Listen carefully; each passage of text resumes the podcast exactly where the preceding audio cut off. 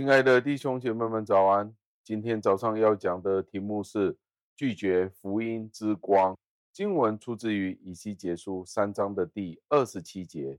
经文是这样说的：“当我对你说话的时候，必使你开口，你就要对他们说：主耶和华如此说。听的可以听，不听的任他不听。”因为他们是悖逆之家，感谢上帝的话语。以西结先知告诉我们，在这里，上帝耶和华吩咐他说：“要听的就听吧，不愿意听的就不听吧。”这句话，我们已经可以明白了。当先知被差派到以色列家当中，发觉他们并没有变得更有智慧。因为从过往的历史当中已经证实了，其实要让这些以色列人听见拯救的计划是完全没有希望的，所以上帝要进一步的让他们更加的清楚明白，以至于他们在没有原因、理由去推却自己是一个悖逆之家，最后再对他们说最后的通牒、最后的警告，这是最终极的了。告诉他们说：“你要听就听吧，后果自负。”就是这样子的意思，是最后警告的意思。当先知去教导这些悖逆的人的时候，不是因为他没有力量，所以没有果效，而是这一些以色列人愿不愿意变得更加的有智慧，使得他们愿意去听。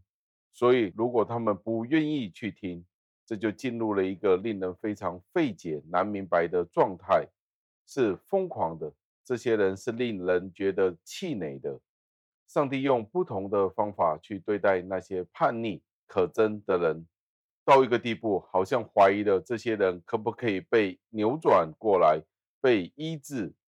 上帝派遣先知到这些以色列家当中，劝他们悔改，悔改吧。当他见到每一次他们都是忘恩负义的时候，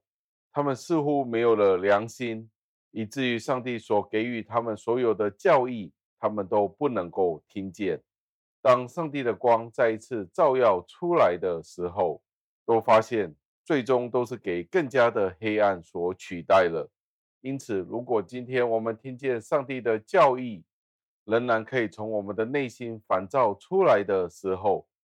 还仍然发光的时候，我们就要快点去忏悔、去悔改，免得我们变得黑暗。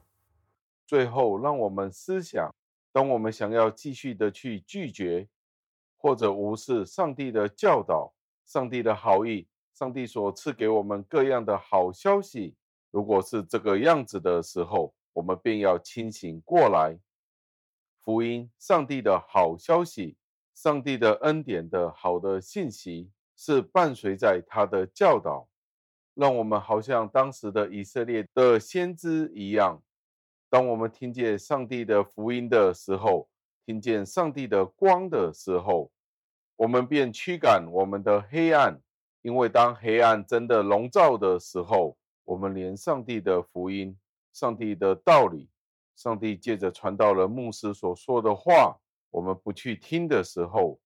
这是何等大的咒诅呢？让我们一起祷告，亲爱的恩主，我们赞美感谢您，求您让我们心里的光不要熄灭，使得我们常常可以听见您的教导，听见您的真光的时候，我们便回转，更加紧紧地去捉住您自己，